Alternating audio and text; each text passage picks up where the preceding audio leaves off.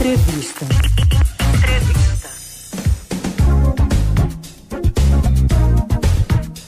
Agora sim conseguimos é, retornar aqui com a psicóloga Larissa Oliveira falando sobre a hipocondria. Alô, Larissa?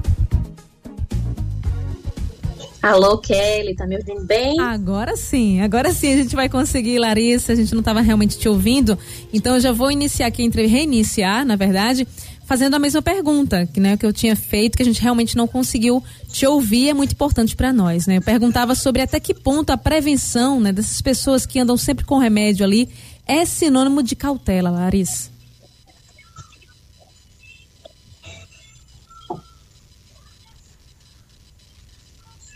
Alô? Alô, tô ouvindo. Tá conseguindo ouvir, Larissa? Tô, tô, conseguindo ouvir, pode falar. Eu perguntava até que ponto essa prevenção toda também não pode prejudicar a saúde. É prevenção mesmo ou já chega realmente a ser hipocondria, essa questão de estar sempre com os remédios ali na bolsa? É, é, muito interessante essa tua pergunta, Kelly, porque quando a gente fala de saúde, né, a gente fala de três eixos de saúde, que é a prevenção, em saúde, a promoção à saúde e a assistência em saúde. Então, a prevenção é uma das áreas que são muito importantes quando a gente está falando de cuidados em saúde, no geral. Só que quando se extrapola, a gente já pode falar de um adoecimento psíquico, né, de um adoecimento psicológico.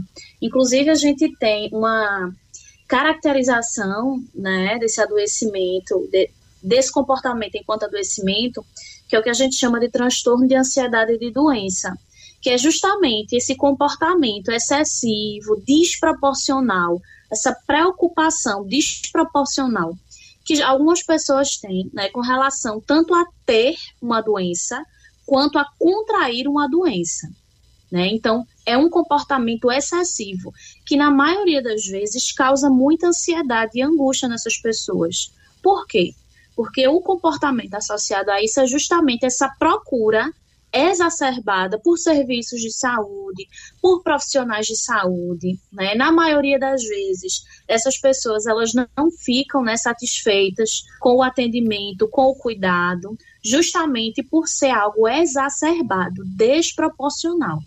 Né? Diante disso, a gente pode entender, né, que a hipocondria Nesse sentido, ela pode aparecer alguns sintomas, né? Geralmente são sintomas leves, que não se caracterizam como adoecimento, né? São comportamentos e sintomas e respostas orgânicas que são naturais da vida, mas algumas vezes esses sintomas, né, eles podem de fato ser um pouco mais graves, como a dor, por exemplo, né, que é quando a gente já fala de um transtorno de sintoma somático, que aí a gente já falaria de fato de alguns sintomas que a pessoa vai é, tendo no corpo. A dor é um exemplo deles, que é bem característico desse outro tipo de transtorno, né, mas que também precisa ser acompanhado por profissionais especializados, como o psiquiatra e o psicólogo.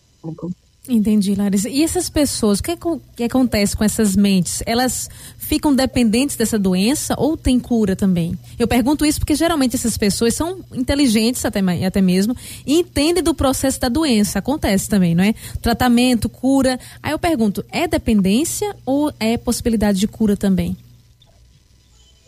quando a gente já fala de um transtorno psicológico, de um, de um transtorno psiquiátrico, a gente já está falando de um adoecimento crônico. Uhum. Isso significa dizer que não existe uma cura para isso, mas existe um tratamento que vai amenizar os sintomas até quase zero.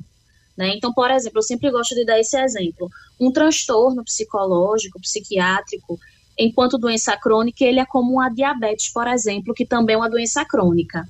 Então, se você cuidar, você vai ter uma vida funcional do mesmo jeito um adoecimento psíquico. Se você cuidar, você vai ter uma vida funcional, ativa, tranquila, natural, como qualquer ser humano comum, certo? Mas cura.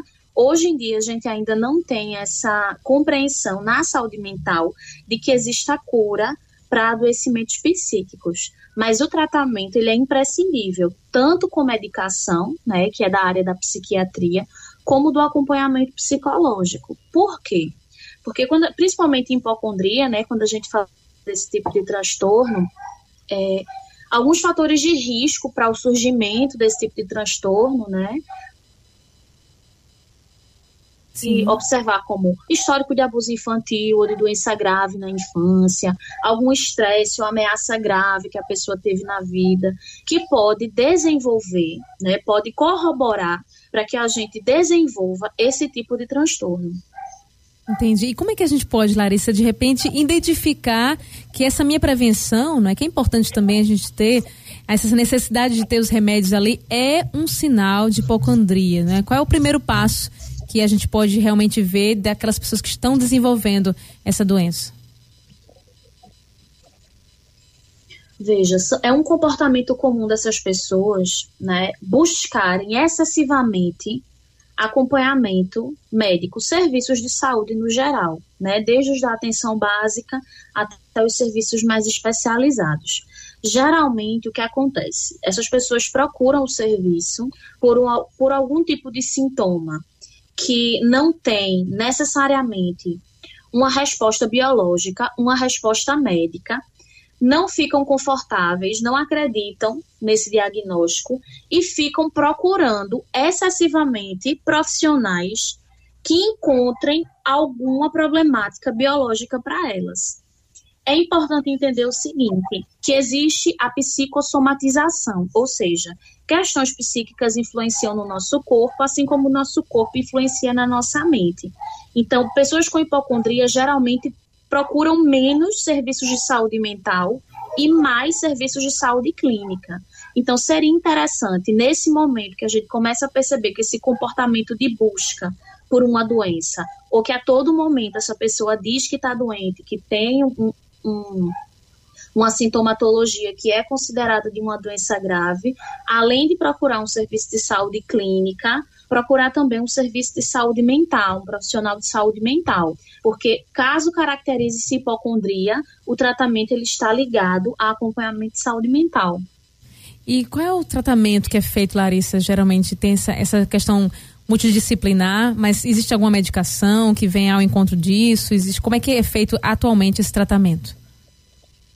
É, a medicação, ela é da área da psiquiatria. Uhum. Então é interessante, né? Porque o que acontece? É comum pessoas com hipocondria também terem algumas comorbidades em saúde mental, como por exemplo, transtorno de ansiedade generalizada, transtorno de pânico, toque, transtornos depressivos.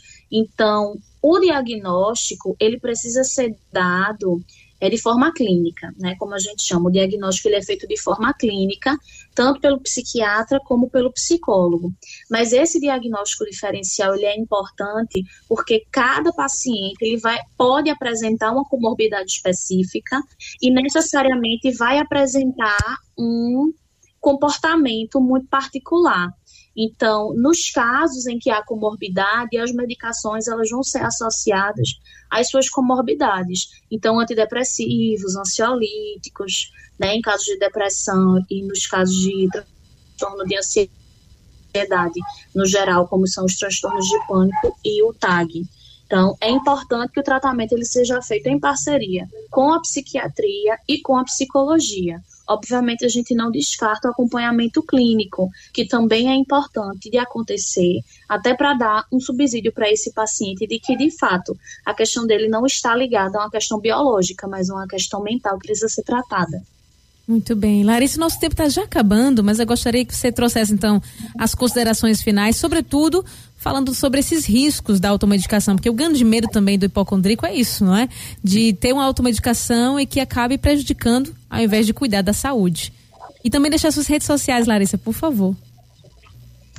Tá certo, Kelly. É, de fato, a automedicação, ela compromete muito os cuidados, tanto em saúde mental quanto em saúde física, porque a gente precisa entender que a medicação, ela é um aliado nos nossos tratamentos de saúde né? E bem utilizada e acompanhada por um profissional especializado para receita dessa medicação, então mais ainda ela vai ser uma aliada tanto no tratamento de saúde mental como no tratamento de saúde clínica.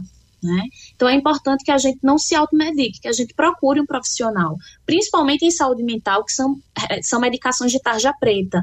E são, são medicações, então, né, que são mais sensíveis, que são mais complexas, que precisam de um acompanhamento um pouco mais de perto, né, de um profissional mais especializado. Eu sempre dou essa orientação, principalmente tanto aos meus pacientes, alunos, as pessoas que me procuram, né, que consulte sempre um psiquiatra, um clínico, um profissional especializado, porque ele vai poder te ajudar melhor, posto o fato de que ele tem esse conhecimento específico, certo? Perfeito. Queria agradecer, né, por essa por essa entrevista, por esse momento. Agradeço a você, Kelly, um prazer conhecê-la. Prazer é nosso. E para quem e para quem quiser me encontrar, minha rede social, meu Instagram é @larissajovanapc. Lá eu tenho todas as, as minhas meu endereço, né? O meu atualmente eu estou atendendo clinicamente na na Conda Boa Vista, certo? E aí, quem quiser, quem tiver interesse, pode entrar em contato nas minhas redes sociais, arroba Larissa Giovana PC, e lá a gente bate um papinho e conversa também. Que maravilha. Muito obrigada, Larissa. Ela trazendo aqui informações. Larissa Oliveira, psicóloga, falando sobre a hipocondria. Prazer é nosso, viu, Larissa? Que venham outras oportunidades, com certeza. Boa tarde para você. Obrigada, Kelly. Que venham sim mais oportunidades. Um bom dia para vocês e um bom programa. Muito obrigada. E se você perdeu essa entrevista ou quer também compartilhar as informações que a gente trouxe aqui, você pode ir lá no nosso site radiolinda.com.br no canal de podcast. Vai estar tá lá, podcast, você aperta, tem todas as entrevistas. E agora também você já pode ir lá no YouTube, youtube.com/barra Rádio Olinda Oficial. Rádio Olinda Oficial, é o nosso canal. Não conhece ainda? Vai lá, tem todas as entrevistas, tem vários conteúdos. Aproveita, se inscreve, ativa o sininho para você acompanhar sempre aqui ao vivo com a gente. Consulta marcada. A sua saúde em pauta. Em pauta.